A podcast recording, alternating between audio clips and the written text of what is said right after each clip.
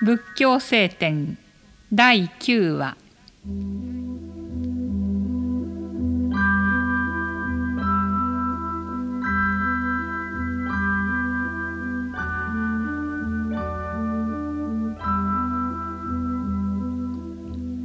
身も心も因縁によってできているものであるからこの身には実体はない。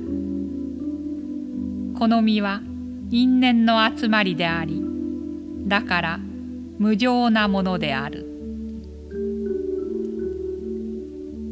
もしもこの身に実体があるならば我が身はかくあれかくあることなかれと思ってその思いのままになしうるはずである。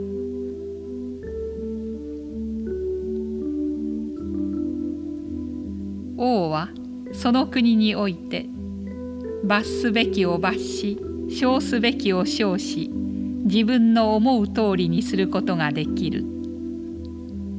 それなのに願わないのに病み望まないのに老い。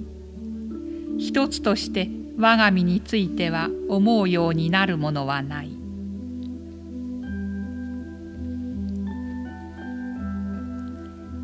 それと同じくこの心にもまた実体はない。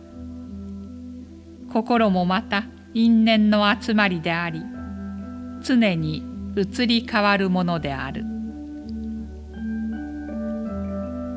もしも心に実体があるならばかくあれかくあることなかれと思ってその通りにできるはずであるのに心は欲しないのに悪を思い願わないのに善から遠ざかり一つとして自分の思うようにはならない。